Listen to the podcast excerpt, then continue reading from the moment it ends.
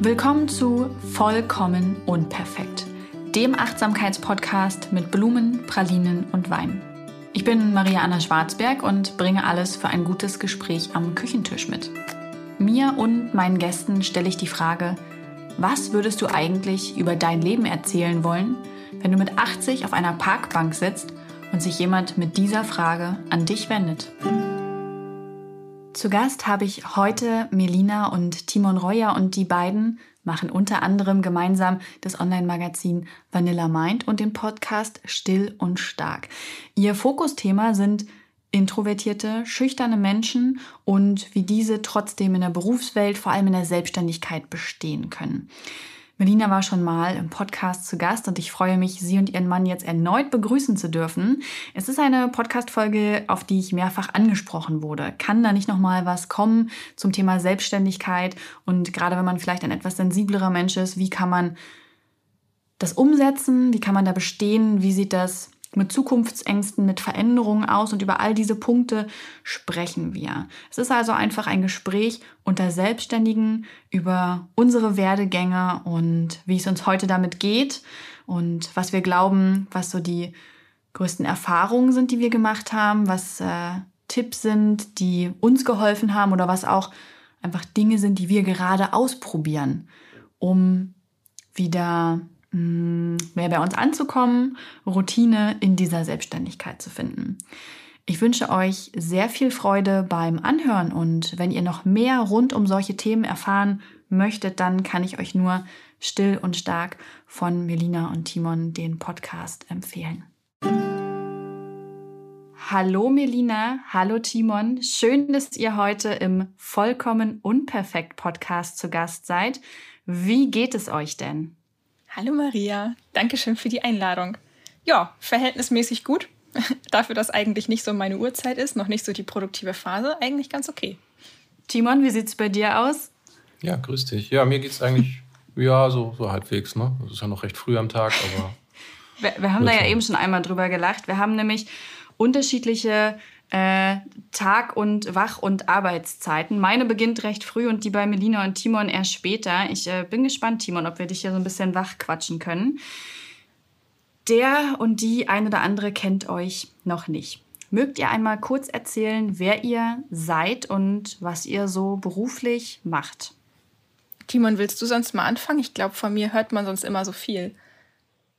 Ja, also bei mir ist es eigentlich relativ überschaubar. Ich bin seit 20 Jahren selbstständig, bin in der technischen Beratung für Industrieunternehmen internationale tätig. Und das erfordert bei mir halt eben auch, dass ich zu anderen Uhrzeiten arbeite. Und eigentlich, ich bin eigentlich fast durchgängig äh, im englischen Bereich unterwegs. Also das ist dann immer eine Kommunikation mit, mit sehr vielen Kulturen und Menschen. Was aber auch sehr spannend ist, weil man merkt halt, wie sehr man drüber nachdenken muss, wie, wie andere Leute ticken, wenn es eben nicht mhm. die gleiche Sprache und Kultur ist und man gleichzeitig noch eine Sprache überbrücken genau. muss. Genau, und gleichzeitig macht Timon mit mir zusammen Vanilla Mind. Das ist eine Plattform, die wir 2014 zusammen gegründet haben, um leisen Menschen in unserer lauten Businesswelt so ein bisschen den Rücken zu stärken und Mut zu machen. Ihr seid beide introvertierte Menschen. Ich nehme das direkt mal vorweg, ja? Ja. Nur damit, damit die Leute sich gleich noch besser abgeholt äh, fühlen. Ähm, ich weiß das, ich kenne euch ja auch privat ein bisschen. Und äh, Timon, ich würde gerne noch mal bei dir einhaken, weil ich gerade festgestellt habe, wir haben da auch privat noch nie drüber gesprochen und ich finde es spannend. Wie ist es bei dir gekommen, dass du so früh gesagt hast, ich mache mich selbstständig und ähm, wie, wie hat das angefangen damals? Ach, im Grunde genommen war das eigentlich recht simpel. Da merkt man auch, wie, wie wichtig es ist, dass die eigenen Eltern da auch den, den Zuspruch geben. Ich hatte nach dem Gymnasium, habe ich von meiner Mutter einfach die, die, den Hinweis bekommen, hey, mach dich doch selbstständig. Du hast ja schon Leute, denen du hilfst. Also es war, hat sich einfach ergeben, dass ich eben schon, schon einfach Kunden hatte, also Leute zumindest erstmal, die mich gefragt haben aus dem beruflichen Umfeld, ob ich ihnen helfen kann. Und danach äh, war das einfach so ein Punkt, wo meine Mutter sagte, hey, hol dir doch einen Gewerbeschein, mach das. Was jetzt im Nachhinein natürlich total logisch und sinnvoll klingt. Nach 20 Jahren kann man ja auch sagen, dass es funktioniert. Aber es ist natürlich auch sehr mutig von den Eltern, einfach diesen Zuspruch zu geben, sagen, ich sehe, mein Sohn macht da etwas und warum soll er nicht rausfinden, ob das zum Erfolg führen kann? Und das ist einfach so ein Punkt, wo man sich fragen muss, ähm, wie weit ermutigt man jemanden, einfach mal was auszuprobieren? Weil ich, ich habe das beim Kollegen jetzt gerade gesehen, auch ja schon nach, nach Jahrzehnten.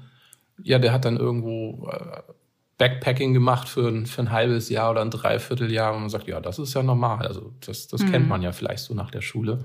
Aber einfach mal zu sagen, in so einer unkritischen Zeit, hey, mach dich doch mal selbstständig. Wenn es nicht klappt, kannst du immer noch studieren oder eine Ausbildung machen. Aber das, das ist halt eben wirklich so ein Wendepunkt, weil ich denke schon so von der Karriere her, man ist schon so ein bisschen festgelegt. Also wenn man seine erste Ausbildung hinter sich hat oder sein, sein Studium hinter sich, dann hofft man einfach überhaupt mal Arbeit zu haben und denkt nicht darüber nach, nochmal grundsätzlich irgendwie sein, sein Leben in einer ganz anderen Richtung auszurichten. Ich würde auch sagen, das ist eher seltener der Fall, sondern man versucht ja schon meistens mit dem zu arbeiten, was man hat. Auch aus dem Gedanken heraus, da habe ich ja schon so viel Zeit reingesteckt, so viel Energie, jetzt nochmal komplett umzuschwenken, ist einfach ein wirklich großer Schritt. Ich finde es überraschend und schön, dass deine Eltern damals dir diesen Mut gemacht haben und nicht ähm, über den Sicherheits... Äh, Appell gekommen sind, wie es ja meistens der Fall ist, ne? dass die Eltern dann immer denken, oh Gott, Hauptsache was sicheres, Hauptsache irgendwie, dem geht's gut und nicht, dass da noch was passiert, Selbstständigkeit, oh nein, oh nein, oh nein.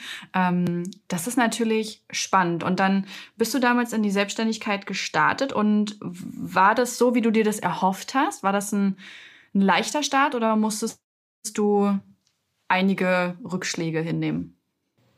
Ja, man denkt da ja gar nicht so drüber nach. Also ich habe mittlerweile auch rausgekriegt, warum meine Mutter da so, so positiv eingestellt war, weil die hatte mit 16 schon bei, bei ihren Kunden letzten Endes den, den Haushalt führen müssen. Ne? Also das ist halt so, so ein Punkt, wo man merkt, okay, die hat eigenständig die, den Haushalt der, der Familie dort verwaltet, die, die Eltern dort von den, von den Kindern, die da mit in diesem Haushalt waren, die, die sind dann einfach außer Haus gegangen und sie war für die Kinder mitverantwortlich. Also sehr hohes Maß an Eigenverantwortung, Autonomie mit einem, einem sehr jungen Alter. Und das ist, glaube ich, so ein Punkt, wo, wo du das dann einfach vielleicht auch gedanklich an mich mitgegeben hast. Sag, ja, wieso? Der, Junge ist ja nur alt genug, um sowas zu machen. Wenn wir über, über Niederschläge reden oder Schwierigkeiten, ich denke prinzipiell als Selbstständiger entwickelt man zwangsläufig, wenn man, wenn man weitermacht, ein hohes Maß an Autonomie, Eigenverantwortung. Also diese Selbstführung steht da eigentlich sehr im, im Fokus, weil ich bin derjenige, der über mein Schicksal eben auch nur entscheiden kann. Und das andere ist, dass man eben lebenslang einfach lernt, sich neue Dinge aneignen. Und für mich war, gerade am Anfang war das so eine Sache, Thema Pünktlichkeit, dass der Kunde dann wirklich auch erwartete, dass ich dann auch auf, auf die Minute wirklich da bin oder fünf Minuten vorher. Das war für mich halt so eine Sache, da habe ich nie drüber nachgedacht. Und das war mir auch nie so wichtig, weil ich mir denke, naja, also ich löse ja das Problem. Und das ist halt, wo ich gemerkt habe, okay, da muss ich am Niveau arbeiten, auch von der Wahrnehmung her, weil es gibt ja, es gibt, gibt die Firmen, die man anheuert, weil man das günstig haben will, oder man hat die Firmen, die man anheuert, weil es gut werden sollte. Und ich wollte zumindest immer zu denen gehören und sage, hey, ich will auf dem, auf meinem mhm. persönlich höchsten Niveau sein. Und das waren so Sachen, wo ich dazulernen musste, einfach sag, pünktlicher zu sein, verbindlicher aufzutreten. Also es ist oft gar nicht das Wissen, weil das denkt man sich manchmal, ja, die, die Leute müssen ja wissen, wie, wie kompetent ich bin, aber es ist schon dieses, dieses, wie komme ich rüber, bin ich verbindlich? Maria, ich sage dir zu, dass du bis morgen um 10 Uhr eine Lösung haben wirst, damit du weitermachen kannst. Das gibt dem Kunden ein ganz anderes Gefühl.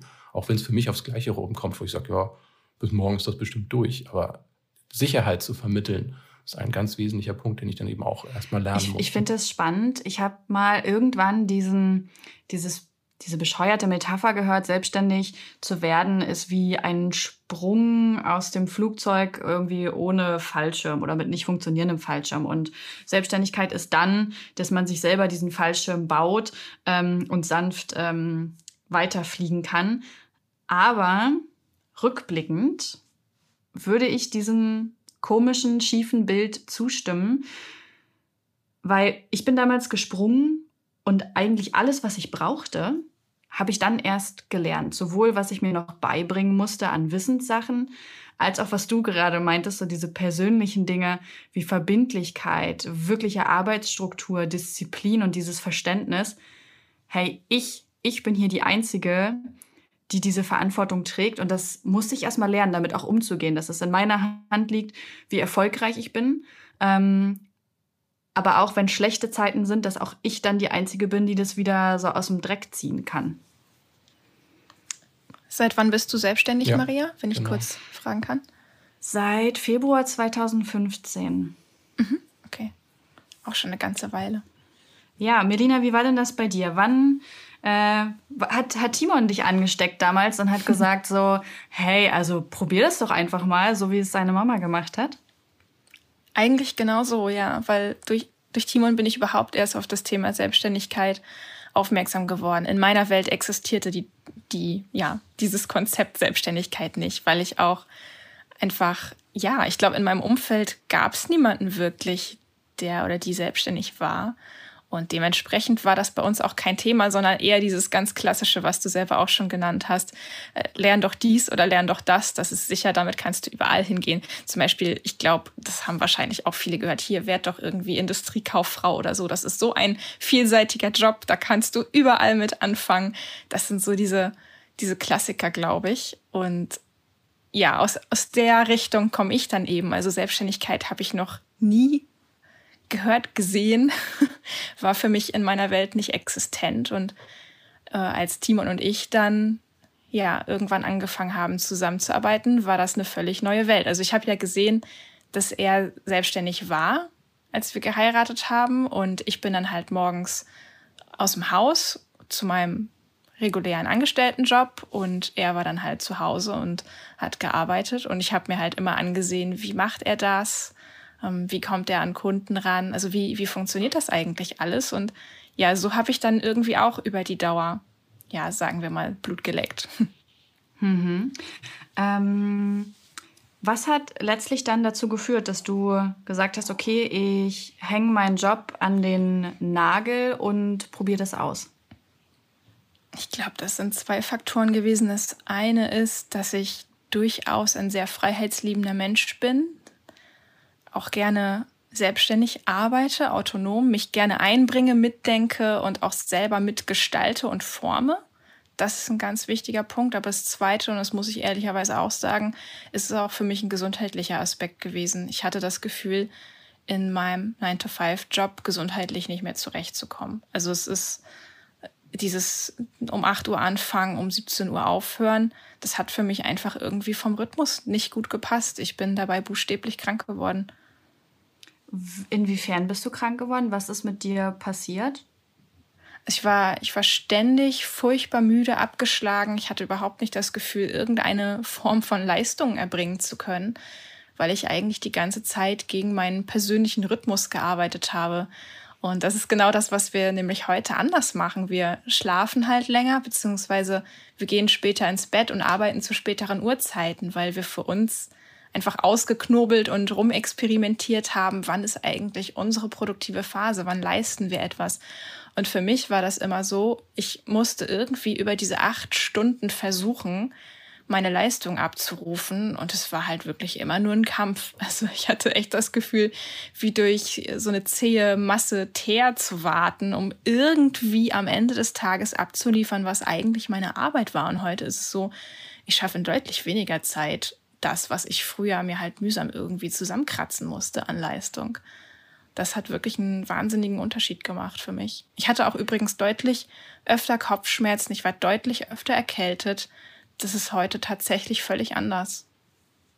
Ich kann dem sehr zustimmen. Ähm, bei mir war das ganz ähnlich wie bei dir. Ich bin auch äh, zur Sicherheit ähm, erzogen worden. Am besten ein einen Beruf irgendwie mit Verbeamtung oder so. Sicherer geht es nicht. Und ähm, das habe ich dann ja auch gemacht und ich war mhm. so oft krank, das kann man sich gar nicht vorstellen. Also es tut mir auch total leid für meinen Arbeitgeber. Ähm, ich hatte andauernd Kopfschmerzen, ich habe eine richtige Migräne entwickelt, ich habe wirklich jede mhm. Erkältung mitgenommen. Ich hatte zwischendurch pfeifersches Drüsenfieber und also mein Körper hat sich wirklich die schrägsten Dinge einfallen lassen, dass ich nicht zur Arbeit musste. Auch mit dieser, ähm, ich hatte ein Doppelbüro, das fand ich auch schwierig, mich zu konzentrieren mit Radio und Telefonaten und oh, allem ja. so durcheinander. Und ähm, bei mir ist es dann ja wirklich irgendwann im Burnout gegipfelt, weil ich das einfach gar nicht mehr konnte und ich auch nicht mehr leistungsfähig war. Und ich war so erschrocken darüber, als ich mich dann wirklich selbstständig gemacht habe. Und wenn ich jetzt heute so schaue, viele Jahre später, ich bin ganz selten krank. Ähm, ich habe keine Migräne mehr. Ich habe, glaube ich, einmal im Jahr vielleicht eine kleine Migräneattacke. Aber es ist nicht zu vergleichen. Und das fand ich schon verrückt. Und das hat mir dann schon gezeigt, was es für einen Unterschied macht, wenn man beruflich ähm, sich auf das einlässt, was wirklich diesen eigenen Stärken entspricht und dem eigenen Rhythmus und Bedürfnis. Das muss ja gar nicht unbedingt die Selbstständigkeit sein, aber da einfach mehr zu schauen, was tut mir gut. Also ich war wirklich völlig überrascht. Ja, Genau, so ging uns das auch. Ich glaube, das ist ja auch für jeden sehr individuell, aber einfach erstmal diesen Prozess loszutreten, was tut mir eigentlich gut. Und ich glaube, das ist in dem Korsett vom Angestelltsein manchmal gar nicht so einfach, weil dir diese Strukturen ja von außen schon vorgegeben werden. Du hast gar nicht so richtig die Chance rauszufinden, was, was ähm, braucht mein Körper eigentlich. Auf jeden Fall. Ich wollte damals unbedingt Homeoffice haben, weil ich gemerkt habe, es würde mir gut tun. Und das war ein riesiger Wust an Anträgen und das haben wir ja noch nie gemacht und das möchten wir eigentlich nicht. Und ehe das dann irgendwann mal durch war, war es halt eigentlich schon zu spät und ich war schon völlig äh, verbrannt und verbraten und ähm, konnte das dann auch gar nicht mehr richtig nutzen oder auch so Teilzeit war bei mir auch so ein Ding, das wollte ich eigentlich gern ausprobieren und oh, das wurde dann überhaupt nicht mehr äh, genehmigt am Ende, ähm, das noch weiter zu verkürzen. Ähm, also einfach große Schwierigkeiten, das in diesem Job zu probieren. Mm, wo siehst du denn oder wo seht ihr Möglichkeiten, dass man sagt, ich probiere das außerhalb des Jobs aus? Seid ihr Fans von Teilzeit-Selbstständigkeit, um das zu testen? Ich habe das tatsächlich genauso gemacht. Also ich habe, ich glaube, da war ich erst 24 oder 25, da bin ich schon zum zum Chef gelaufen, habe gesagt, ich will Teilzeit arbeiten. Also Teilzeit hieß in meinem Fall ein Tag weniger in der Woche. Also ich habe den Freitag dann wegfallen lassen. Ich hatte eine 39-Stunden-Woche, eigentlich ja recht human in Anführungsstrichen. Also 40 Stunden habe ich gar nicht gehabt. Und dann war der Freitag, glaube ich, auch nur sechs Stunden oder so. Also dann hatte ich eine 33-Stunden-Woche und das habe ich aber ursprünglich deswegen gemacht, um irgendwie gesundheitlich besser klarzukommen, um einfach ein längeres Wochenende zu haben und mich erholen zu können, um dann den nächsten Montag wieder irgendwie zu schaffen. Aber tatsächlich war dieser Tag auch dafür praktisch, um bei Timon mit einzusteigen. Also Timon hatte Kundenaufträge, bei denen ich ihm helfen konnte. Und das habe ich dann auch an dem Tag mehr gemacht. Also ich bin dann ja, das war so ein bisschen Selbstständigkeit leid tatsächlich. Also, und ich finde diese Aufteilung auch sehr gut, weil man da sanft dann erstmal reingleiten kann. Also, du kennst mich. Ich wäre jetzt auch nicht der Typ, der alles stehen und liegen lässt und einfach springt und sagt so, jo, ich kündige jetzt und macht mich selbstständig. So habe ich das auch nicht gemacht. Also erstmal den, den ja, Entschuldige, ich denke, Timon, ich wollte dir nicht ins Wort fallen. Ja. Ich denke, dass ist, glaube ich, auch, also wenn wir jetzt mal davon ausgehen, dass so jemand ein, ein unbeschriebenes Blatt ist und mit diesem Gedanken spielt, vielleicht sollte ich mich selbstständig machen, dann würde ich definitiv empfehlen, mit Teilzeit anzufangen. Also Teilzeit erstmal die eigene Arbeitszeit zu reduzieren und sei es nur ein Tag, den man dann hat, um eben mit diesem Thema zu experimentieren, um überhaupt erstmal Wissen zu sammeln, weil Selbstständigkeit, also was ich lebe, erlebe, ist, dass die Selbstständigkeit oft als was wahrgenommen wird, was man wie den nächsten Job behandeln kann. Sprich, ich kündige und ab morgen bin ich selbstständig und dann läuft das. Und was meistens passiert, und das ist auch selbstverständlich, dann kommt nämlich die Frage, ja, was ist mit meiner Rentenversicherung, was ist mit meiner Krankenversicherung und überhaupt. Also das ganze Thema Ausgaben, Kosten rückt so schnell in den Fokus, dass man gar nicht mehr die Zeit zum Experimentieren hat, sondern dass man unter sogar noch höherem Druck steht, jetzt diese Umsätze zu generieren. Und das ist gerade wenn man gar keine Erfahrung hat, ist das sehr unrealistisch, dass das von Tag eins an klappt. Es ist eher so, dass man ein, zwei Jahre braucht, um da vielleicht in, in diesen Rhythmus reinzukommen, vieles dazu zu lernen und dann erst diese Sicherheit zu haben, sagen, okay, jetzt kann ich auch langsam Umsätze generieren. Und das erzeugt natürlich einen, einen Druck, an dem man mhm. höchstwahrscheinlich sogar scheitern wird. Dann das ganze Thema beiseite packt und sagt, nee, das funktioniert nicht, das ist nichts für mich. Aber ich denke, das liegt eher daran, dass man es eben mit dem falschen Timing angegangen ist. Und wenn man da in Teilzeit beginnt, dann guckt, was man eben noch nicht weiß, seine eigenen Lücken entdeckt, dann hat man auch Freude daran, weil man in Ruhe lernen kann mit einer Sicherheit, die einem die Anstellung halt ja, zu dem Zeitpunkt auch noch Punkt. bietet. Timon, du würdest also sagen, das sind schon zwei grundunterschiedliche Lebensmodelle, die einfach hinter Angestelltsein und Selbstständigkeit stehen. Ja, also Melina kann das wahrscheinlich sogar besser als ich erklären. Also ich habe es auch erlebt. Ich habe zwischendurch dann tatsächlich noch mal einmal eine Ausbildung gemacht, aber das war halt absolut nichts für mich. Und das Problem ist wirklich diese Selbstführung, diese Eigenverantwortung, dieses von diesem Gefühl wegzugehen. Naja, wenn ich um, um acht oder neun Uhr auf der Arbeit einstempel, dann ist mein Job prinzipiell getan. Ich bin anwesend, mache, was mir aufgetragen wird und dann kann ich um 16, 17 Uhr kann ich den Raum wieder verlassen. Und als Selbstständiger ist es völlig egal, ob ich an dem Tag vielleicht arbeite, aber ich muss zu gewissen Zeitpunkten gewisse Dinge einfach auf die Reihe kriegen. Das ist völlig anders zu dem Gefühl, dass ich sage, okay, wenn ich von Montag bis Freitag eingestempelt habe, dann kriege ich am Ende des Monats mein Geld.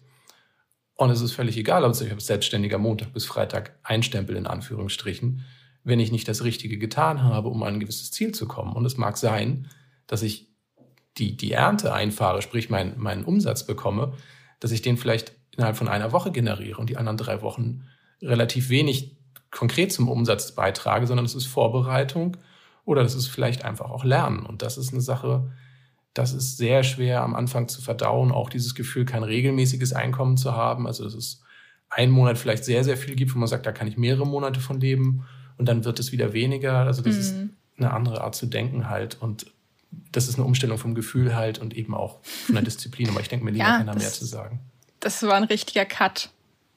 Das war ein richtiger Cut für mich tatsächlich. Und es klingt jetzt vielleicht ein kleines bisschen cheesy, wenn ich das so sage, aber tatsächlich hat die Selbstständigkeit erst dazu geführt, dass ich die Person geworden bin, die ich eigentlich bin. Es klingt voll, es klingt voll komisch irgendwie, aber es ist tatsächlich so, weil durch die Selbstständigkeit wurde bei mir erst dieser ganze Prozess mit der Persönlichkeitsentwicklung auch so richtig erst äh, ja losgetreten, weil ich vorher einfach mich habe fremdsteuern lassen. Ich habe eigentlich nur versucht, irgendwie zu funktionieren und in dieses System reinzupassen und abzuliefern.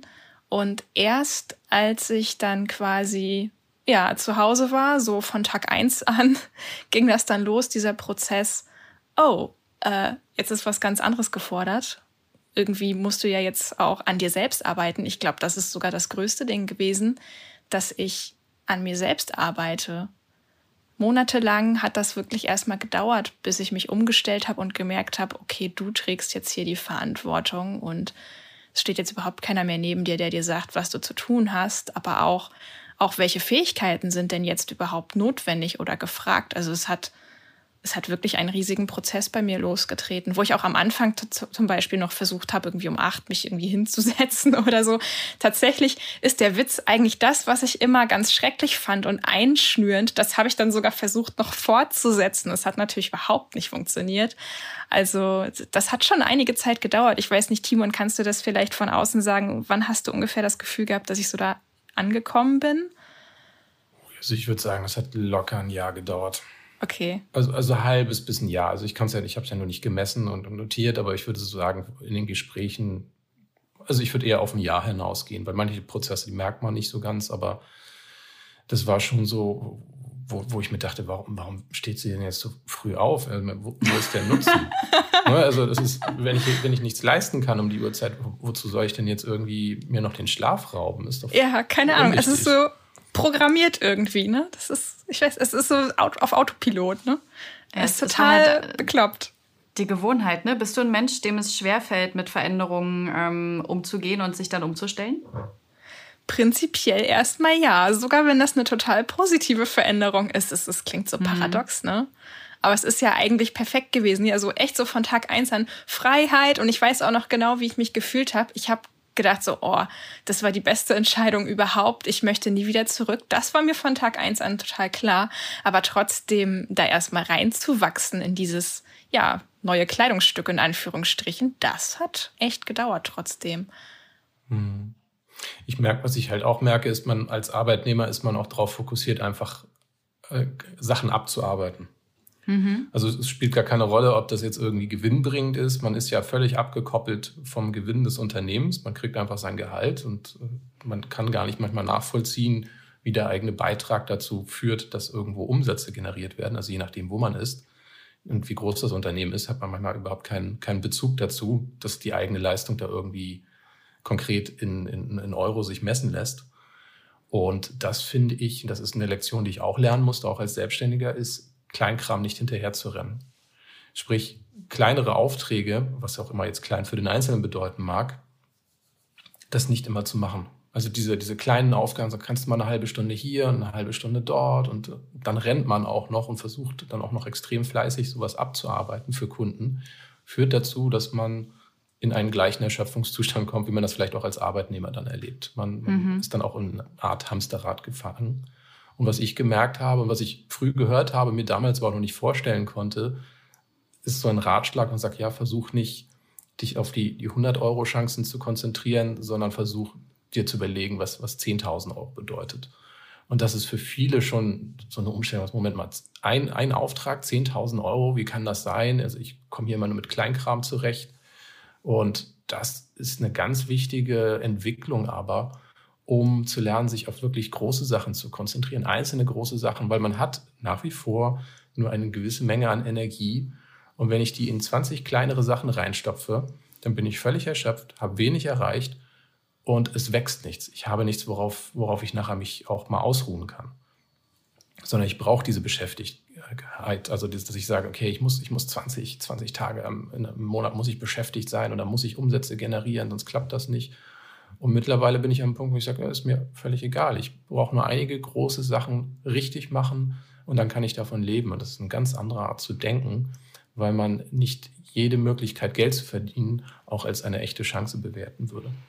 Mhm. Unterschreibe ich komplett, finde ich mich wieder, äh, war bei mir die letzte große Herausforderung, die anstand, muss ich sagen, ähm, mich zu lösen von all diesen kleinteiligen Sachen hin zu einigen großen ähm, Aufträgen, in meinem Fall ja häufig eben auch Sponsoren und mich darauf zu fokussieren. Und ich muss sagen, das, was letztendlich passiert ist, ist, dass meine Arbeit qualitativ hochwertiger geworden ist. Ich viel mehr Zeit habe, mich dann mit diesen Sachen wirklich mehr auseinanderzusetzen.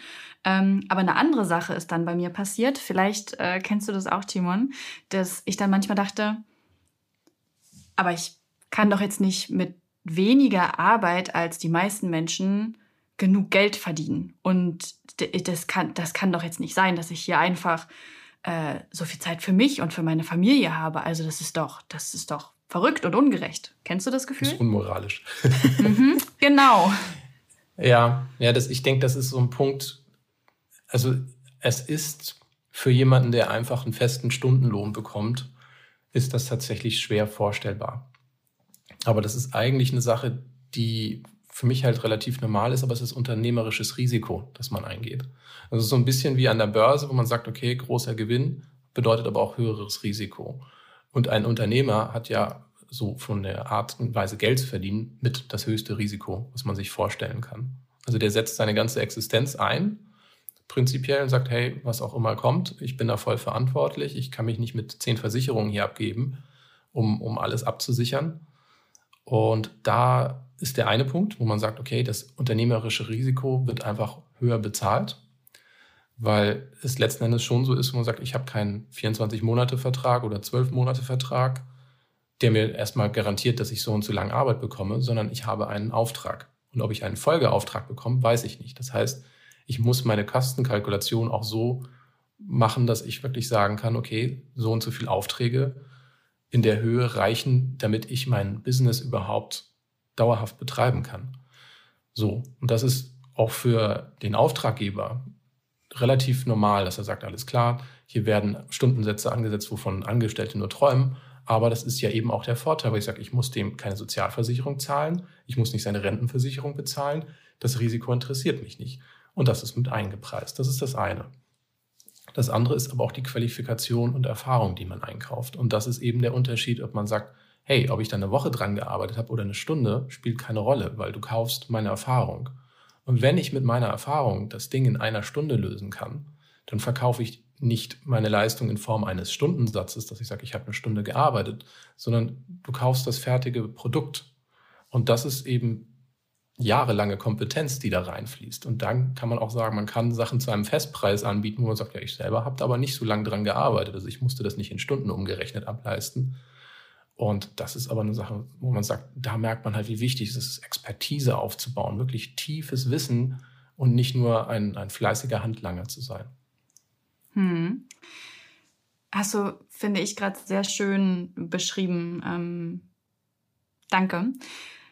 Eine ganz andere Frage, Melina, sag mal, welche, bei dir liegt es noch nicht so lang zurück, deswegen kannst du das wahrscheinlich ähm, gerade auch gut rekapitulieren.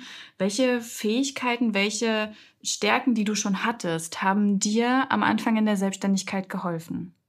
Mm, also ich glaube, was auf jeden Fall sehr von Vorteil war, war meine Neugier. Also ich lerne sehr gerne neue Dinge und ja auch schnell.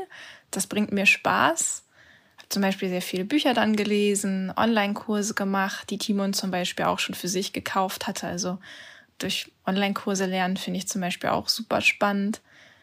Ich glaube, das war ein wichtiger Punkt, der mir wirklich auch geholfen hat, da schneller auf die Füße zu finden, dass eben diese Neugier schon da war. Das andere ist glaube ich, dass ich auch schon ein Strukturmensch bin. Ich weiß nicht, ob Timon jetzt gerade insgeheim lacht, weil er noch strukturierter ist als ich. Er würde mich wahrscheinlich schon als Chaosperson bezeichnen. ich bin eigentlich ein recht strukturierter Mensch. Also ich baue mir gerne Routinen auf, um meinen Alltag zu regeln. Und ich glaube, das kam mir auch am Anfang der Selbstständigkeit sehr zugute. Timon, du hast nicht gelacht. Hast du, hast du heimlich gelacht? Ja, ich glaube, dass der Punkt ist, was viele unterschätzen, ist, dass, also mir wird das immer wieder bewusst, weil ich äh, oft mit der Gesundheit Probleme habe. Ich sage, ich habe dann Kopfschmerzen, Rückenschmerzen. Ich habe also eine hohe Leistungsfähigkeit in einem sehr kurzen Zeitraum. Das heißt, wenn es mir gut geht, dann muss ich auch was wegschaffen können in dem Moment. Und das Wichtigste, was man eigentlich so hat, äh, zumindest in meinem Fall, wenn man dann irgendwie mit seinem Kopf arbeitet, ist ja einen freien Kopf zu haben. Und in dem Moment, wo ich darüber nachdenken muss, wie mache ich dies und wo lege ich das hin und wo habe ich die Dateien hingelegt und wie habe ich das beschriftet und wie will ich das denn diesmal machen, in dem Moment verliert man sehr viel von dieser einzigen wichtigen Ressource. Und da merke ich halt manchmal auch, dass es für mich wesentlich einfacher ist, Sachen einfach stupide immer auf die gleiche Art und Weise zu machen, weil ich dann nicht mehr drüber nachdenken muss. Das ist dann in meinem Unterbewusstsein abgelegt und mein Körper macht das, egal ob es mir gut geht oder schlecht geht. Dadurch habe ich aber die Sicherheit in dem Moment, wo ich einen klaren Kopf habe und arbeiten kann, dass ich dann mit Höchstleistung mich auf mein, meine Sachen konzentrieren kann. Das ist so ein bisschen vielleicht, um das mal zu verdeutlichen oder ein praktisches Lebensbeispiel zu finden, das wäre so ein bisschen wie bei der Feuerwehr, wenn die erstmal, wenn es losgeht, sich überlegen muss, hey, wo haben wir denn die Schläuche hingelegt? Wo ist denn der Schlüssel? Haben wir denn eigentlich getankt? Äh, sind denn überhaupt alle da? Wo ist unsere Schutzkleidung? Würde man nicht machen, sondern bei der Feuerwehr herrscht diese Routine. Sagst, nach einem Einsatz wird alles genauso wieder aufgeräumt, sauber gemacht, einsortiert und wir sind bereit. Wenn, es, wenn ein Einruf kommt, sind wir bereit, wir können sofort loslegen. Und das ist das Gleiche, was ich mir für meine Arbeit angeeignet habe. Ich sage, okay, ich brauche Kontrolle über meine Werkzeuge, die müssen immer wieder so zurückgelegt werden, so vorbereitet sein, dass ich sofort einsatzbereit bin. Und das führt halt zu einem Maß an Leistung auf einen Punkt, den andere dann nicht erbringen können, wenn sie sich erstmal Gedanken darüber machen, wo was liegt oder wie sie was organisieren wollen. Das ist für mich einfach im Unterbewusstsein schon abgelegt. Mhm. Und das Ding ist halt auch, diese nützlichen Routinen, die fallen dir halt auch nicht in den Schoß. Die musst du dir halt erstmal richtig mühsam aufbauen, weil du am Anfang noch gar nicht weißt, was funktioniert denn hier überhaupt für mich? Was ist denn wirklich effektiv? Gerade am Anfang der Selbstständigkeit habe ich das ja gemerkt. Ne? Ich setze mich um acht an den Schreibtisch, aber es ist eigentlich totaler Quatsch, weil das gar nicht meinem Bedürfnis entspricht. Das ist dann vielleicht eine Routine in dem Moment, aber es ist gar keine nützliche. Das heißt, da ist man auch ständig in so einem Selbstlernprozess drin. Was brauche ich eigentlich und was funktioniert denn wirklich für mich individuell? Wie machst du das? Probierst du dann einfach immer wieder aus und was funktioniert, ähm, versuchst du in den Alltag zu integrieren? Genau, also wirklich Trial and Error. Also ich habe auch in den mhm. letzten Jahren so viele Dinge ausprobiert, die ich dann auch wieder umgeschmissen habe. Und das ist total okay, weil das gehört einfach zum Prozess. Ich sage das extra, das ist total okay, weil ich gehöre zu diesen Leuten, die häufig erwarten, dass eine Sache dann einfach funktionieren muss. Wieso? Ich habe das doch jetzt ausprobiert. Warum funktioniert das denn nicht? Ähm, stimmt was mit mir nicht? Oder warum funktioniert das denn für andere? Aber dass das einfach total dazugehört, Dinge auszuprobieren, vielleicht ein paar Monate laufen zu lassen und dann nach ein paar Monaten aber auch festzustellen, okay, das war es jetzt nicht, was kann ich noch probieren? Das mhm. ist ähm, ja gerade mit, mit, mit, dem Thema Leistungskurve, ne, ist das so eine Sache, das stellt sich bestimmt nicht innerhalb von ein, zwei Wochen ein. Das muss man ständig testen. Oder auch, wie äh, ganz, ganz blöd formuliert, wie mache ich meinen Schreibtisch, also wie räume ich meinen Schreibtisch auf, was muss wo stehen, damit ich das sofort im Blick habe oder welche Sachen müssen überhaupt auf meinem Schreibtisch stehen, damit ich an wichtige Sachen denke oder was ist unwichtig. Also das ist zum Beispiel für mich auch ein Punkt. Ich lasse mich sehr schnell ablenken von Dingen, die rumliegen, weil ich ein recht visueller Mensch bin. Also ich brauche wirklich eine sehr cleane Umgebung, weil ich sonst gar nicht überhaupt diesen Fokus habe. Und das muss man erstmal alles so ein bisschen rausfinden. Hm. Was hilft euch beiden denn dabei, mm, in dieser Selbstständigkeit, in der man einfach sowohl beruflich eine andere Verantwortung hat, als auch sich selbst gegenüber? Wie passt ihr da auf euch auf? Was hilft euch, dass ihr bei euch bleiben könnt, dass ihr gesund bleibt, dass ihr nicht übers Ziel hinausschießt? Ich glaube, das Wichtigste für uns ist, ist den Tag auf den Kopf zu stellen. Also was die meisten machen würden, ist morgens in den Tage reinrennen, ab ins Bad, ab zur Arbeit, Arbeit wegschaffen. Und damit hat die Arbeit Priorität eins im Leben. Gesundheit kommt danach, hoffentlich dann, dass man sagt, okay, nach der Arbeit werde ich dann vielleicht Sport machen, ich werde irgendwas für meine Gesundheit tun, für mein mentales Wohlbefinden. Und man merkt aber schon, wenn man ich sag, ich sag mal jetzt diese fiktiven acht Stunden, also ich arbeite nicht acht Stunden am Tag, normalerweise, also nicht im Durchschnitt, dann merkt man schon, die Gesundheit kommt danach und das macht sich bemerkbar. Man bezahlt mit seiner Gesundheit dafür, dass man die Arbeit nach vorne gestellt hat. Und wir machen es genau umgekehrt. Wir lassen den Tag langsam angehen. Also wir, wir, wir geben dem Körper nicht das Gefühl, dass er jetzt äh, unter Stress steht, weil dieser Stress transportiert sich ja nachher durch den ganzen Tag. Es ist schwer, den wieder abzubauen. Und das heißt eben für uns langsam den Tag anfangen, einen Spaziergang zu machen von einer Dreiviertelstunde bis Stunde und dann gemütlich Mittag zu essen und dann fangen wir uns an, der Arbeit zu widmen normalerweise. Also es gibt Ausnahmen, eben wie heute jetzt, wo wir sagen, hey, dann machen wir mal einen Podcast vormittags. Aber ich versuche es zu vermeiden, einfach damit man wirklich die Gesundheit vorne weg hat. Weil ohne Gesundheit kann man nachher gar nichts mehr machen. Also man kann nicht Schulden bei der Gesundheit aufnehmen und hoffen, dass man das nachher irgendwie wieder zurückzahlen kann. Das klappt selten. Gibt natürlich solche Angebote, wo man sagt, dann geht man extra nochmal ins Spa und macht noch irgendwelche Behandlungen. Aber das gibt einem nicht diese Gesundheit wieder, die man in den Jahren vorher verschlissen hat. Und das ist für uns wirklich eine ganz wichtige Sache auch. Man braucht sehr viel innere mentale Stärke dazu, das durchzuziehen. Also mich hat das sehr viel äh, Energie und Mut gekostet, am Anfang den Kunden zu sagen, nee, wir machen jetzt einen Termin nach 12 Uhr. Ich möchte den Vormittag für mich. Und wenn ich mich entscheide zu arbeiten, dann werde ich das aber nicht nach außen hin kommunizieren. Dann mache ich das, weil ich vielleicht gerade noch was erledigen möchte. Prinzipiell ist es aber tatsächlich so, wir gehen jeden Tag gemeinsam eine Dreiviertelstunde spazieren und gucken, dass wir in den Tag reinkommen. Und das sorgt sehr viel dafür, dass man ausgeglichen und stabil bleibt, auch gerade in Zeiten, wie es jetzt der Fall ist. Ja, genau. Also ich muss auch sagen, dieser Spaziergang am Vormittag ist eigentlich echt so ein kleiner Lebensretter auch für mich. Ich muss dazu sagen, was Timon so schön beschrieben hat, das fällt mir gar nicht leicht. Also wir haben zwar diese Strukturen und diese Routinen und die sind für mich auch sehr wichtig und ich kenne ihren Wert. Und trotzdem ist das für mich an vielen Tagen ein kleiner Kampf, weil ich so einen sehr starken inneren Antreiber habe. Ich weiß nicht, ob dir das auch bekannt vorkommt, Maria, aber es ist wirklich jemand, der da mit der Peitsche steht und sagt so, schaffen, schaffen, schaffen. Und ich muss mich da immer sehr, sehr gut selbst beobachten, weil ich sonst ganz, ganz leicht in diese, in diese Falle reintappe. Und ja, ich glaube, das ist auch mit einer der Gründe, warum ich in der letzten Woche so viel Kopfschmerzen hatte. Das, ähm, also das glaube ich dir und ich finde mich da auch sehr drin wieder. Ich habe das tatsächlich mit einer Therapeutin erarbeitet, die Struktur, dass ich morgens nicht sofort in die Arbeit springe. Ich musste es jetzt im letzten, also in diesem Jahr häufiger machen, dass ich morgens früh aufgestanden bin und gearbeitet habe, weil es mit der Elternzeit und der räumlichen Aufteilung unserer Wohnung in der Pandemie schwierig war. Mhm. Aber mit der hatte ich das äh, auch für mich erarbeitet, dass mir das nicht gut tut, morgens aufzustehen und als erstes zu arbeiten, sondern dass ich den Morgen so beginne, wie es mir gut geht. Ich gehe meistens mit dem Hund raus, ich mache oft eine Runde Yoga morgens, ich frühstücke dann und ganz entspannt starte ich dann in die Arbeit. Und ich musste das auch erst lernen, ja, dass diese Arbeit, die ansteht, dass es egal ist, wann ich die am Tag mache. Wichtig ist, dass die Aufgaben, die relevant sind, erledigt sind. Aber es ist nicht wichtig, dass die morgens um acht abgegeben sind. Ich kann die auch mittags, abends oder nachts machen, wenn, wenn mir mhm. da irgendwie gerade Ideen zum Schreiben einfallen. Und das bereitet mir heute manchmal noch Schwierigkeiten, dass ich dann denke, aber, aber, aber ich habe ja jetzt eigentlich noch gar nichts geschafft. Und dann fange ich an zu rennen, dann merke ich das auch richtig, wie ich Tempo aufnehme, wie mhm. ich plötzlich nicht mehr ein Glas Wasser nebenbei trinke, wie ich anfange nebenbei zu essen oder ach, ich esse dann einfach später oder ach, der Hund muss jetzt warten. Und ähm, das ist dann für mich gar nicht so einfach, in dem Moment so ein Notfall, äh, so ein, also mein, meine Notfallstruktur wieder anzuschalten und zu sagen, stopp.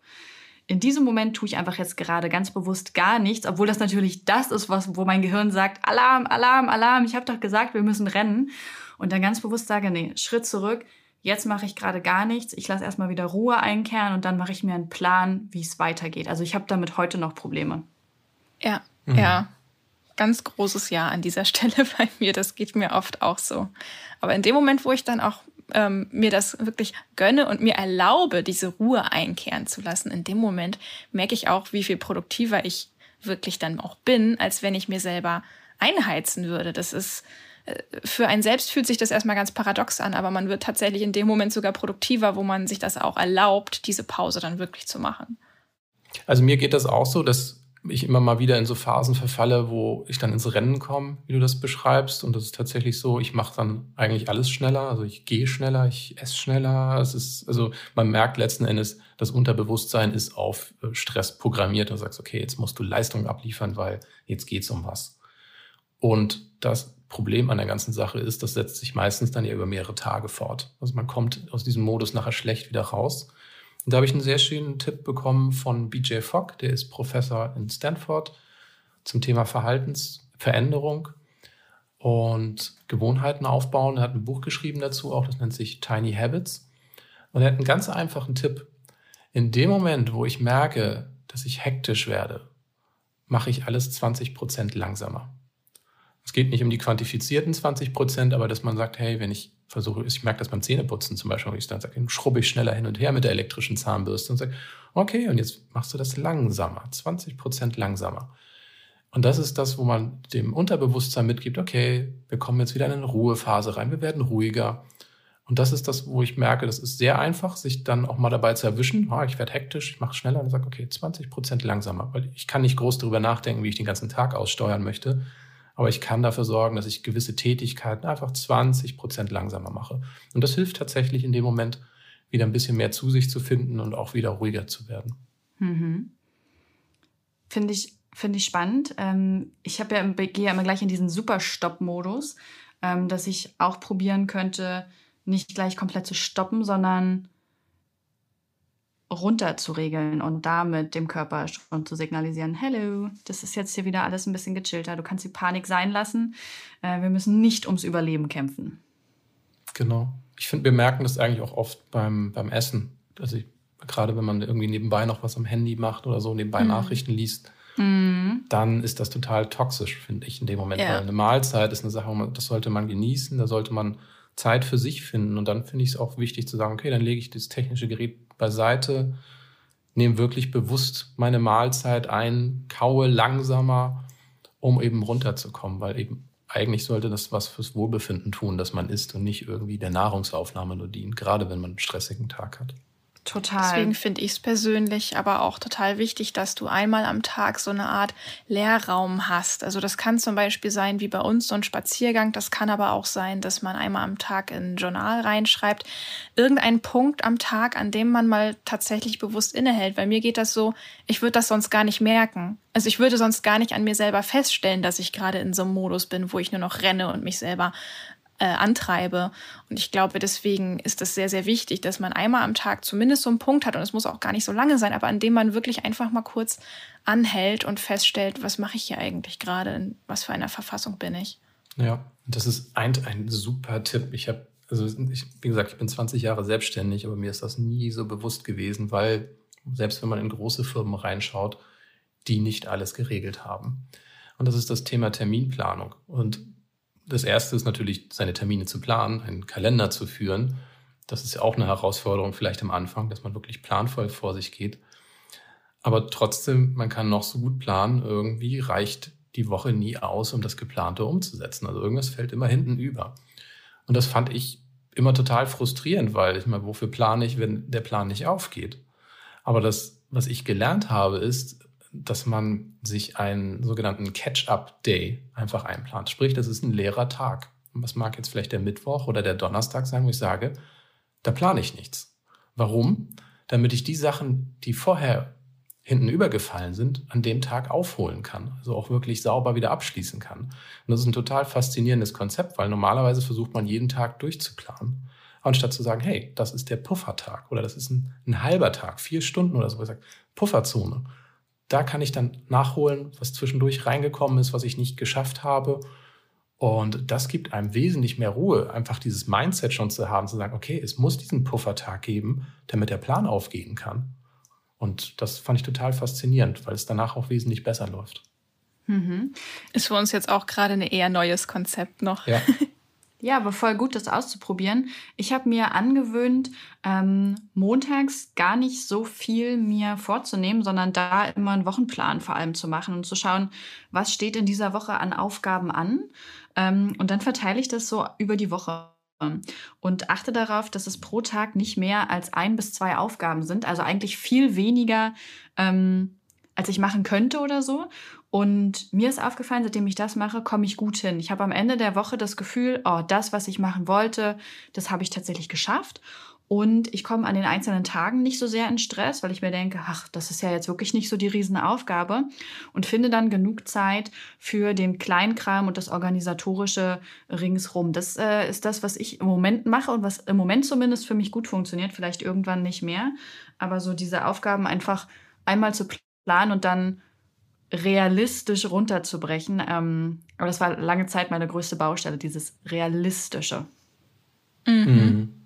Ja, geht mir auch so. Also das musste ich auch erstmal lernen, dass ich mir wirklich nur so ein, zwei Sachen aufschreibe, weil in der Realität stellt sich fast immer heraus, dass man selbst für eine E-Mail dann am Ende doch länger braucht als die fünf Minuten, die man sich im Kopf ausgemalt hat. Man sitzt dann vielleicht auch manchmal eine Stunde an der E-Mail oder man ist so blockiert, dass man noch länger braucht.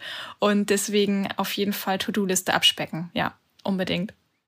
Für euch ist es ja so, dass die Selbstständigkeit als auch diese persönliche Entwicklung damit immer wieder gleichzeitig Treibstoff ist für eure Arbeit, weil ihr auf Vanilla Mind leisen, introvertierten Menschen Tipps und Erfahrungen mitgebt, wie sie das in ihrer Selbstständigkeit, in ihrem Leben umsetzen können. Bringt euch das manchmal in Stress, dass ihr das Gefühl habt, so, oh Gott, wir erleben gerade nichts oder es verändert sich gerade nichts oder was sagen wir denn jetzt eigentlich? Ach, du meinst, dass uns vielleicht wirklich der Content ausgeht, weil bei uns gerade nicht so viel passiert und was wir jetzt gerade öffentlich mhm. weitergeben können? Meinst du es so?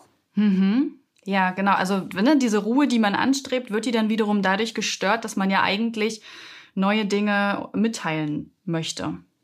Hm, das ist eine echt gute Frage. Muss ich gerade mal kurz drüber nachdenken. Jetzt kann ich ja was sagen dazu. Wenn dir was einfällt, mach das. Ja, also was mir auffällt, das ist ja auch so ein bisschen, wie alt man selber ist, wie viel Erfahrung man selber schon gesammelt hat, dann ist es für mich so, wo ich sage, hey, ich bin, bin introvertiert, ich bin auch hochsensibel. Das sind so zwei Punkte, wo man sagt, okay, man hat, also ich jetzt in dem Fall habe damit gelernt zu leben, Lösungen zu finden, also auch souverän damit umzugehen. Und dann denkt man erstmal nicht viel darüber nach und denkt sich, naja, was, was ich kann, ist das, was ich bin wo ist das Neue? Es ist nicht viel, wo man irgendwie das Gefühl hat, dass es mitteilungswürdig ist. Aber was wir jetzt auch wieder angefangen haben, ist tatsächlich Telefoninterviews aufzusetzen. Also wirklich Leute aus unserer Community zu fragen, mal, hey, hast du für 20, 30 Minuten Zeit, uns ein paar Fragen zu beantworten? Weil wir dadurch wesentlich besseren Kontakt zu unseren Zuhörern, zu ihrer Lebenswelt bekommen und dadurch auch verstehen, wo das, was wir für völlig normal mittlerweile halten, auf das trifft, wo man sagt, hey, da ist der Lösungsbedarf. Und dadurch sehe ich sehr, sehr viele Möglichkeiten, wo man sagt, wow, ich habe so ein klares Bild davon bekommen, was diese Person jetzt gebrauchen kann. Das heißt, in dem Moment, wo man etwas schreibt oder produziert, ist es für mich ganz klar, dass ich jetzt diese Person im Sinn habe und jetzt dieses Problem lösen kann, was ich selber schon durchgemacht habe, wo mir dann erst auffällt, ja, ich habe ja eine Lösung dafür, da, da kann ich dir was zu sagen. Also vielleicht kann ich dich nicht zu 100 Prozent auf den Weg bringen, aber ich kann dir 70, 80, 90 Prozent liefern dessen, was dir höchstwahrscheinlich auch helfen wird. Und dadurch sehe ich, dass es sich noch endlos Stoff finden lassen wird in dem Moment, wo man anderen eben zuhört und die eigenen Fähigkeiten mit den Bedürfnissen der anderen auch abgleicht. Mhm. Ja, das ist so, also das ist so klug, diese Herangehensweise, ähm, nicht immer wieder zu denken, man müsste aus sich selber Neues schöpfen, sondern diese eigenen Fähigkeiten wirklich zu nutzen und zu schauen, was ist gerade der Ansatzpunkt, ähm, über den ich die einbringen kann. Ne? Mhm. Ne? Was, was brauchen die, die, die Hörer und Hörerinnen, Leser und Lehrerinnen, Leserinnen eigentlich gerade? Super klug. Was mir dazu auch eben gerade noch eingefallen ist, deswegen musste ich auch ein bisschen na nachdenken und in mich gehen, bei mir ist es so, also ich bin zwar ein introvertierter Mensch, aber das heißt ja nicht, dass ich keinen Output habe und immer ruhig bin. Eigentlich ist sogar das Gegenteil der Fall.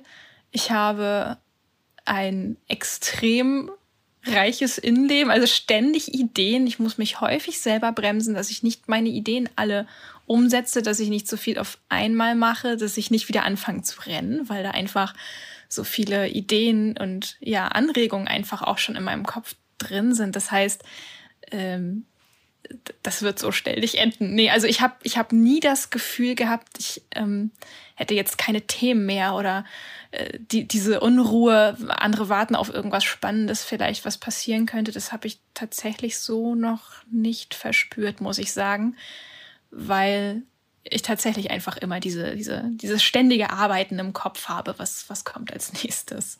Mhm. Ich denke, da kommt auch der eigene Wert zum Tragen. Ich denke, das ist in jedem Bereich der äh, Fall ist. Also nicht nur für die Selbstständigkeit im Sinne des Wertes, wie viel kann ich dafür nehmen, aber auch im Sinne von Selbstwertgefühl, wo man sich selber vielleicht als total unbedeutend sieht und sagt, ja, was ich kann, ist das, was ich kann, aber das können meine Kollegen auch oder das, was ich bin, das ist ja auch ungefähr das, was meine Freundinnen sind, was macht mich schon so besonders. Und der, der Wert, zumindest die Wahrnehmung des Wertes, der Wert ist ja immer da, aber man nimmt ihn nicht immer wahr, der entsteht dadurch, dass man mit einer Zielgruppe sich verbindet, die etwas ganz anderes als Bedarf hat. Mir ist es beruflich aufgefallen, wo ich angefangen habe, für Ärzte zu arbeiten. Und es ist, glaube ich, klar, wenn, wenn man in einem technischen Beruf Hilfe leistet, dass der Arzt da sehr hilflos in dem Moment ist. Also der Wert, den ich für diesen Arzt habe, ist enorm, weil das völlig aus seiner Themenwelt herausgeht.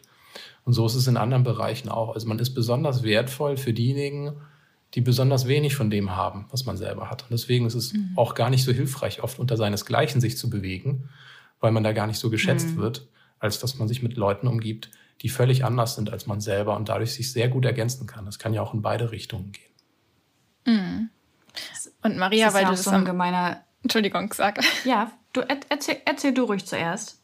Weil du am Anfang auch sagtest, ist das immer wieder etwas mit den Themen, mit denen ihr euch befasst, dass ihr dadurch auch immer wieder neuen Stoff habt. Und das ist tatsächlich genau so. Also es ist ja, wir sind ja auf einem Prozess der Persönlichkeitsentwicklung die ganze Zeit. Also ich glaube auch, dass Selbstständigkeit im Kern einfach Persönlichkeitsentwicklung ist. Es ist untrennbar miteinander verbunden. Es ist nicht Business, es ist tatsächlich Persönlichkeit. Und dem, in dem Moment, wo wir dazulernen, geben wir auch immer wieder neue Dinge weiter. Also ich, wenn ich mir jetzt zum Beispiel meine Blogposts angucke, die irgendwie fünf Jahre alt sind, das sind ganz andere Sachen, wo ich heute wirklich auch an einem anderen Punkt stehe. Also ja, das ist tatsächlich so ein, so ein, so ein Prozess, der sich immer weiter fortsetzt. Ich glaube, es ist auch gut, sich immer mal wieder diese alten Sachen anzugucken. Was ich nämlich gerade sagen wollte, war, das ist ja auch die Gemeinheit, dass man so oft denkt, das, was ich kann, das können ja alle, weil es einem so vertraut ist. Und erst im Abgleich mit anderen merkt man dann, ach, hupsala, das, äh, das scheint ja doch gar nicht so normal zu sein. Ich habe zum Beispiel früher immer gedacht, jede und jeder kann so schreiben wie ich. Das ist überhaupt gar nichts Besonderes. Und ähm, mir ist das dann immer wieder in Gesprächen mit meinem Mann aufgefallen, ja, der einfach äh, im, im Literarischen jetzt nicht so begabt und bewandert ist. Und da habe ich dann irgendwann gemerkt, weil er das auch ganz bewusst gesagt hat, nee, Maria, das kann halt eben nicht jeder und jeder wie du. Das ist halt schon äh, eben einfach deine Stärke. Und da habe ich dann gedacht, aha, das ist ja verrückt. das hätte ich ja gar nicht erwartet. Das ist jetzt bestimmt schon ein paar Jahre, also bestimmt mindestens fünf her. Aber das war für mich so ein Moment, wo ich dachte, hm, man nimmt es einfach zu selbstverständlich, was man kann. Ja, das sind besonders die Sachen, die einem leicht fallen oder die man gerne macht. Kann ja auch was Schweres sein, aber man sagt, ja, ich mag aber diese Herausforderung. Und man selber nimmt es genau aus dem Grund nicht als besonders wahr. Man sagt, ja, was soll das? Äh, Mache ich doch jeden Tag, ist äh, normal. Also warum soll das jetzt wichtig oder wertvoll für jemanden sein? Mhm. Sehr gut, ja. Das stimmt.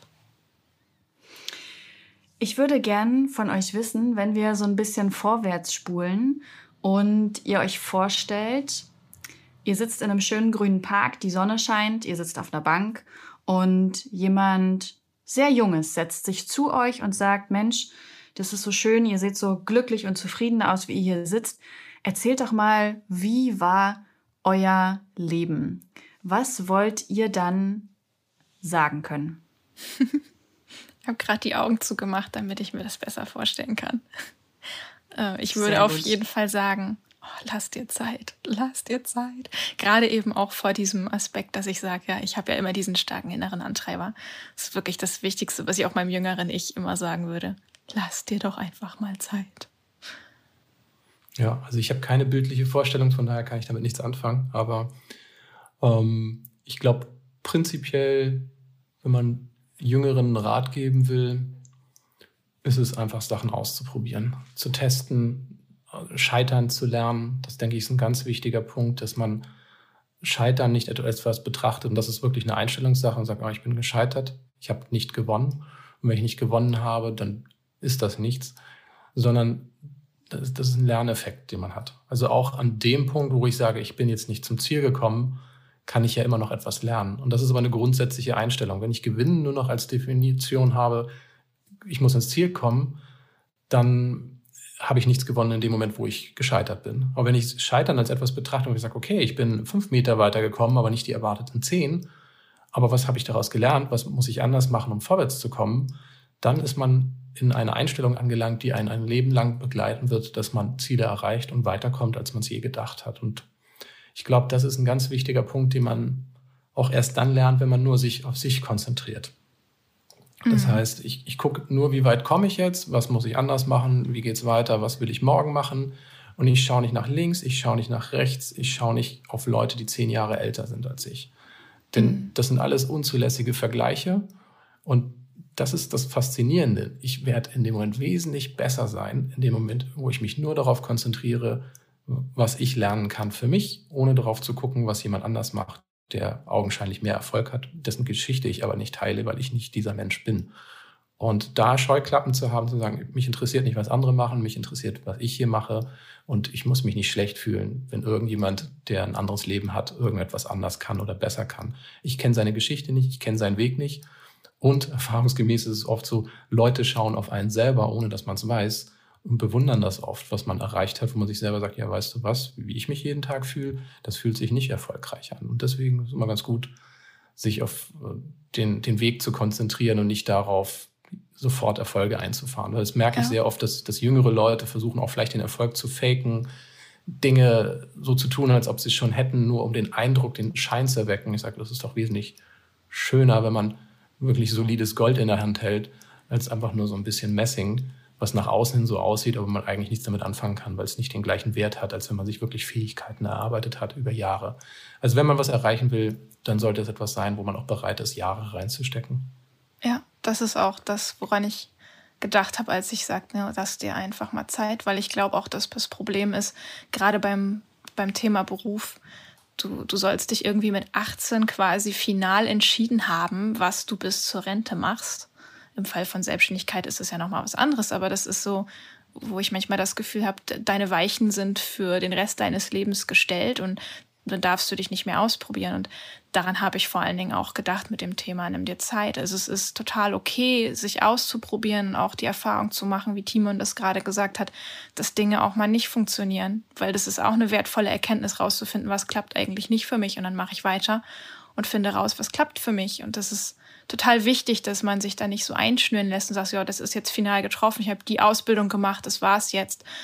Und ähm, ja. Mhm. Ich glaube, ein zweiter Punkt, der eben auch sehr oft dazu führt, und das denke ich ist auch ein ganz wichtiger Tipp, der dazu führt, dass man das Gefühl hat, das Leben ist festgelegt, ist, dass man kein leichtes Leben lebt. Mit leicht meine ich tatsächlich den finanziellen Aspekt. Also in dem Moment, wo ich Geld verdiene, vielleicht sogar noch einen Kredit aufnehme und so weiter, in dem Moment wird das Leben schwer, weil ich habe finanzielle Verpflichtungen, die ich so schnell nicht loswerde. Vielleicht finanziere ich ein Haus, vielleicht finanziere ich ein Auto. Und das sind alles Entscheidungen, die mich auf Jahre, sogar Jahrzehnte binden können, dass ich mein Leben gar nicht mehr umstellen kann, dass ich gar nicht mehr mich umschauen kann, wo ich sage, nee, ich muss diesen Job behalten, ich muss dieses Gehaltsniveau haben, ansonsten geht hier gar nichts mehr. Und das ist eigentlich ein Leben, das nachher ohne große Entscheidungen durchläuft, weil ich gar keine Entscheidung mehr treffen darf. Ich bin fest, ich bin gebunden in dem Punkt. Ja, und, und dieses Thema, Leben, sich selber auszuprobieren, geht dann ja auch gar nicht mehr in genau. dem Moment, wo du das im Nacken hast. Und wenn ich unter meinen Möglichkeiten lebe, sage, hey, ich, ich nehme keinen Kreditkauf, ich gucke, dass meine Miete nicht irgendwie mein komplettes Gehalt auffrisst, sondern dass ich mir was beiseite legen kann. Solche Sachen, die führen dazu, dass man sagen kann, weißt du was, ich probiere jetzt mal ein halbes Jahr was anderes aus oder ist mir egal, ob ich den Job hier verliere. Ich bin nicht so darauf angewiesen, dass, dass ich sofort einen hochbezahlten Job wieder bekomme. Also von daher, da steckt die Freiheit drin, auch neue Dinge auszuprobieren zu können. Und da steckt dann auch Freude drin. Weil es ist nichts schlimmer, als jemanden zu sehen, der etwas macht, was man gerne macht, aber sagt, nö, das kann ich nicht mehr, weil ich habe drei Kinder, einen Haufen Schulden, ich habe ein Haus, ich habe zwei Autos, ich komme hier nicht mehr raus. Und das ist eine Sache, die kann man sehr früh am Anfang schon unterbinden, zu sagen, nee, ich muss nicht alles haben, was ich sehe, weil es mich einfach bindet äh, finanziell. Das heißt, ihr habt auch so diese Vorstellung davon, dass wenn man irgendwann zurückblickt, dass man ähm, eher auf Kapitel schaut als auf ein ganzes Buch, das, ähm, ja, also das war jetzt eine schlechte Metapher, dass man wirklich eher auf so einzelne Episoden des Lebens schaut und die sich durchaus verändern und man verändert sich mit. Ja, ja. also, ist, also ich finde, ist, das Leben ist kein Lebensentwurf. Das ist nicht, wo man sagt, das ist das Buch, das ist mein Leben, fertig. Das Schlimmste, wo man das eigentlich sieht, ist, wenn, wenn Leute mit, mit 30 über die Rente nachdenken. ist ja grausam. Also die, die mhm. Rente ist nichts, worauf man sich direkt freuen kann insbesondere nicht, wenn man selbstständig ist. Aber vom Prinzip her ist es hm. einfach, was sagt, du hast 30, 40 Jahre vor dir und du denkst über die Rente nach? Was ist denn das für ein Leben? Also da kannst du dir ja gleich deinen Sarg aussuchen. Das ist ja ungefähr genauso clever. Aber genau dazu führt es eben. In dem Moment, wo ich sage, ich habe schon alles durchgeplant, ich habe alle Verpflichtungen, ich komme hier nicht mehr raus aus dem Leben. Und in dem Moment fühlt man sich auch sehr gefangen. Ich muss sagen, ich bin auch immer sehr gespannt darauf, was noch alles kommt.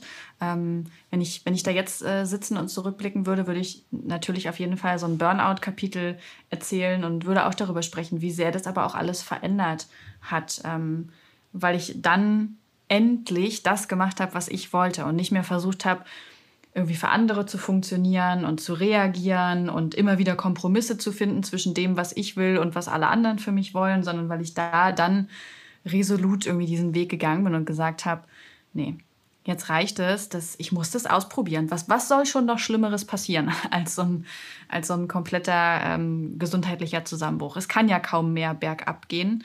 Ähm, die Schulden, wenn ich welche mache, kann ich die schon irgendwie wieder rausarbeiten. Im schlimmsten Fall kann ich ja immer wieder in die Behörde gehen für ein paar Monate und kann meinen Schuldenberg abarbeiten und kann es dann nochmal neu probieren. Das äh, ist bei mir erst dadurch gekommen und diese Episode möchte ich später unbedingt erzählen. Was glaubt ihr, was, ähm, was beruf, beruflich für euch noch so wartet? Oder habt ihr, habt ihr Träume, die ihr unbedingt umsetzen wollt? Ich habe auf jeden Fall nichts dagegen, noch ein weiteres Buch zu schreiben. Bin ich ganz ehrlich, es mhm. macht mir einfach auch unheimlich viel Freude.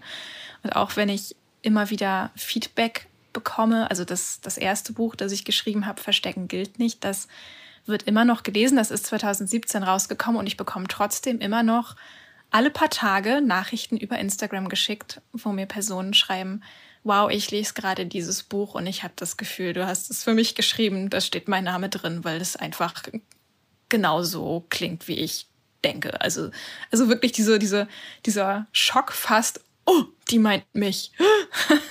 Das ist aber so ein wertvolles Feedback für mich. Das ist so unglaublich wenn ich dann feststelle, dass ich mit meiner Geschichte andere berühren kann. Und das ist auf jeden Fall so ein Punkt für mich da.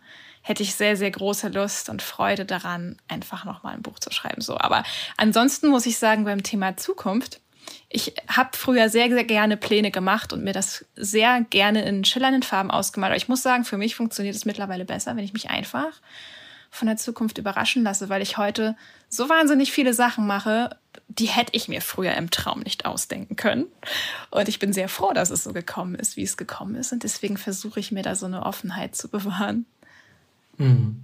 Also was ich halt auch merke, und das ist auch das Schöne natürlich bei der Selbstständigkeit, man kann ja sich permanent verändern, wenn man das möchte. Und oft ist es halt so, also mir ging es halt bis jetzt immer so, ich war immer der, der Zeit voraus, was, was Entwicklung angeht. Also meinen ersten Podcast habe ich vor 13 Jahren gemacht. und äh, jetzt ist es erst eigentlich ein Trend in Deutschland. Aber das sind so Sachen, wo ich merke, ich habe diese Freiheit, äh, mich der, mich der Zeit, dem Zeitgeist anzupassen, zu gucken, was funktioniert gerade, was, was reizt mich da dran. Und von daher würde ich das eigentlich ähnlich wie Melina sehen, einfach diese, diese Offenheit, sich zu bewahren, gar nicht zu sagen, ich will dahin und das muss es sein, sondern zu gucken, was ist gerade gefragt, was kann ich mit meinen Fähigkeiten hier aktuell machen. Und ich habe mein, mein Berufsfeld, ich glaube, jetzt schon zum dritten, vierten Mal verändert. Also es war immer ein organischer Übergang, es passte auch zueinander, es gehörte auch irgendwo zueinander. Aber es ist immer ein neuer Fokus, ein neuer Schwerpunkt gewesen, weil die Zeit sich verändert hat. Und das finde ich eigentlich das Spannende, eigentlich auch bei mir jetzt an der Selbstständigkeit. Ich bin immer selbstständig, aber immer in neuen Rollen. Und deswegen würde ich gar nicht auf eine bestimmte Zukunft äh, hinarbeiten, sondern ich habe die Fähigkeiten, die ich benötige und ich werde sie zu dem Zeitpunkt einsetzen, wo sie gerade gebraucht werden, in der Rolle, die dann gerade nötig ist. Das ist total interessant, Timon, weil Maria hat ja ganz am Anfang gefragt, welche Fähigkeiten haben denn eigentlich dabei geholfen bei der Selbstständigkeit? Und das, was du gerade beschrieben hast oder wir beide, das ist ja eigentlich genau so eine Fähigkeit, die einem in der Selbstständigkeit sehr, sehr zugutekommt, dass man erkennt, was sind die Zeichen der Zeit? Was ist gerade wichtig? Was ist gerade gefragt, sich diese Offenheit zu bewahren? Ich glaube, das ist gerade in der Selbstständigkeit eine sehr, sehr wichtige Fähigkeit, dass du nicht quasi da deinen Stiefel durchziehst, sondern wirklich immer offen bleibst, was, wie verändert sich die Welt gerade? Ja. Also ich habe, das ist ja auch das Witzige, weil ich sage, ich bin ja noch lange nicht irgendwie am Ende meiner beruflichen Laufbahn, aber ich habe schon, schon so viele Unternehmer, die durchaus erfolgreicher vielleicht sogar waren, wirtschaftlich als ich, scheitern sehen weil sie die Zeichen der Zeit nicht lesen konnten und nicht mit der Zeit gegangen sind, sich angepasst haben, ihr Geschäftsmodell überdacht haben. Und das ist, denke ich mal, ein ganz wichtiger Punkt, nicht, nicht an einer Idee festzuhängen, sondern einfach an diesem Gedanken, ich möchte frei bleiben, ich möchte mir meine Freiheit bewahren. Was ermöglicht mir das zu diesem Zeitpunkt? Ja, du bleibst ständig in Bewegung. Wisst ihr, was ich spannend finde? Ähm, immer wenn ich so in Gedankengrübeleien ähm, verschwinde oder wenn ich sehr viel Angst vor der Zukunft habe oder wenn ich denke, äh, morgen bin ich pleite oder so, mein Gehirn neigt da leider ab und an zu, äh, auch wenn alles in Ordnung ist, mir solche Gedanken einzuspielen, dann sage ich mir immer eine Sache und zwar ist es die, dass ich in mich vertraue, dass ich, wenn das Problem da ist oder wenn die Veränderung da ist, in mich vertrauen kann, dass ich die Fähigkeiten in mir habe, dann eine Lösung zu finden. Und deswegen musste ich gerade ganz doll schmunzeln, als Timon gesagt hat, so das ist das, worauf er setzt, dieses Vertrauen in sich selbst, dass wenn die Dinge sich ändern oder wenn was Neues ansteht, dass er das dann schon meistern wird und dass er genau dann die Lösung findet und nicht jetzt in seinem Kopf, wo er die noch gar nicht braucht, weil wer weiß, ob das überhaupt jemals passieren wird. Genau. Mhm. Ich denke, das wird mit der Zeit aber auch leichter. Ne? Also am Anfang ist es wirklich so, man sagt, ja, ich muss mir das immer wieder vorsagen. Irgendwann hast du aber auch die Rückblende und sagst, was, also jetzt in meinem Fall, ich sage, in 20 Jahren kann ich ja sehen, wie, wie oft sich das verändert hat, mein Themenschwerpunkt, und dass ich mhm. ganz neue Geschäftsfelder auf einmal auch hatte. Wer hätte gedacht, dass man mit Podcasts Geld verdienen kann, zum Beispiel? Also früher habe ich das zwar auch gemacht, aber das war nie so, dass ich sagte, okay, da kann ich mich jetzt voll drauf stützen. Und da merkt man einfach, ja gut, dann machen wir das jetzt. Wie funktioniert das? Und weiter geht's. Und das ist, glaube ich, so eine Sache, wenn ich zurückblicke und tatsächlich über, über 15, 15, 20 Jahre, 30 Jahre sehen kann, ich bin ja immer noch hier, dann liegt das daran, dass ich anpassungsfähig gewesen bin und die Fähigkeiten mir auch im Zweifelsfall erarbeitet habe, um weiter bestehen zu können. Und das gibt Sicherheit. Was ist denn aktuell eure große Herausforderung? Soll ich mal anfangen, Timon? Ja, wenn du welche siehst.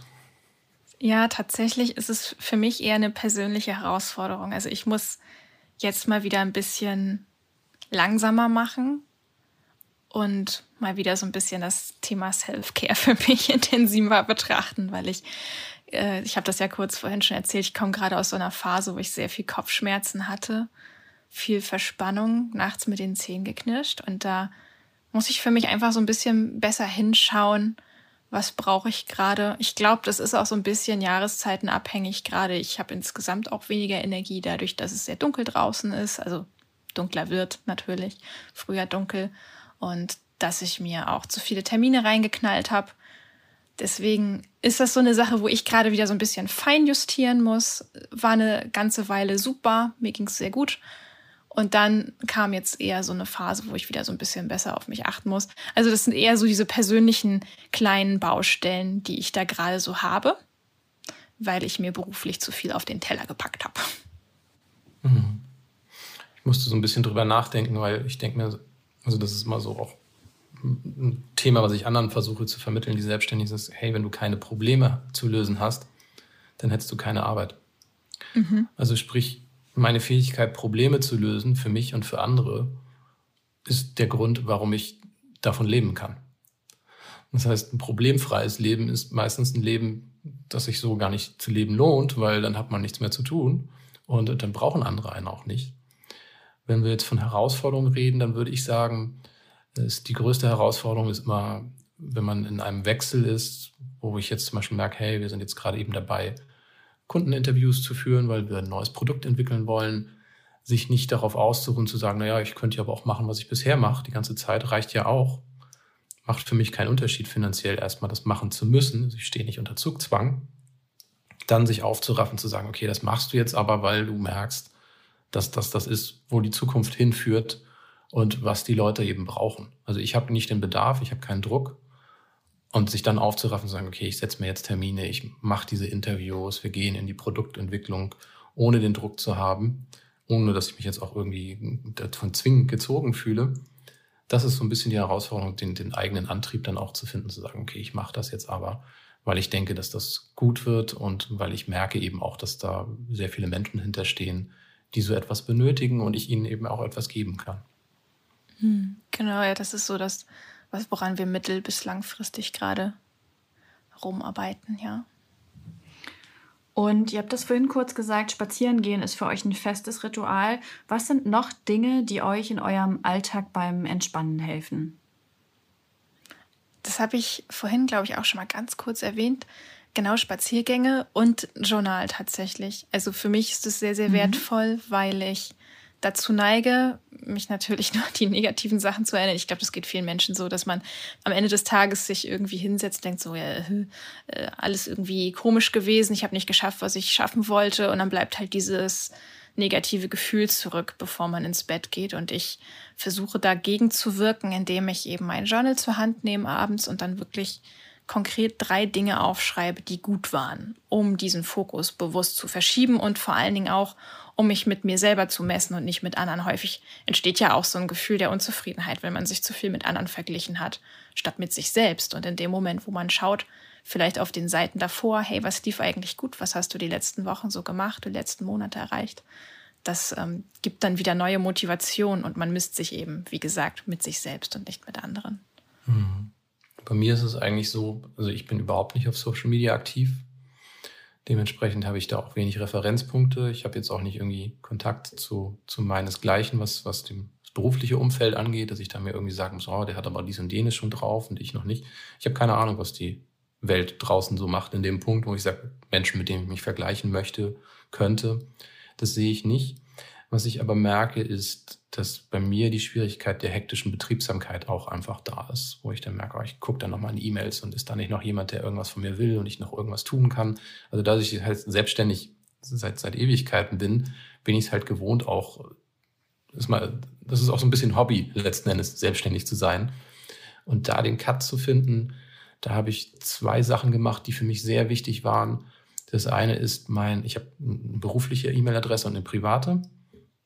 Und weil es halt geht, habe ich das natürlich auf allen Geräten eingerichtet. Und ich habe im Urlaub gemerkt, ich habe immer diese Betriebsamkeit. Ich gucke da nochmal, was ist los. Und ich muss ja nicht antworten, aber ich habe die Sache im Kopf und ich werde es da nicht los.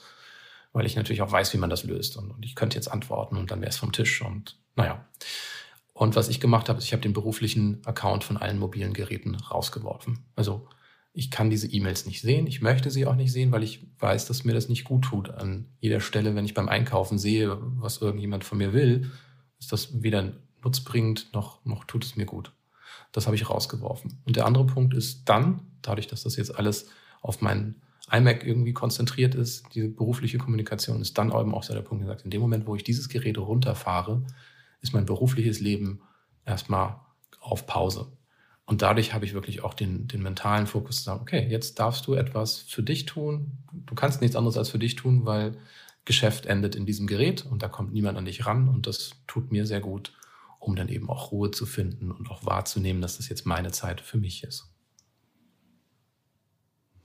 Ich danke euch sehr, dass ihr eure ja, euren Weg und eure Erfahrungen mit uns geteilt habt und so viele tolle Tipps hattet. Ähm, es ist eine Folge, die sich von vielen Hörern und Hörerinnen gewünscht worden war zum Thema Selbstständigkeit. Wie kann ich, wenn ich eher schüchtern bin, wenn ich eher sensibel bin, wenn ich ähm, eher in mich gekehrt bin, wie kann ich da trotzdem bestehen? Was kann ich machen? Und ähm, ich freue mich sehr, dass ihr zu Gast wart.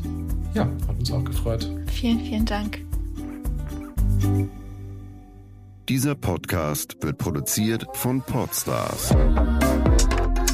bei OMR.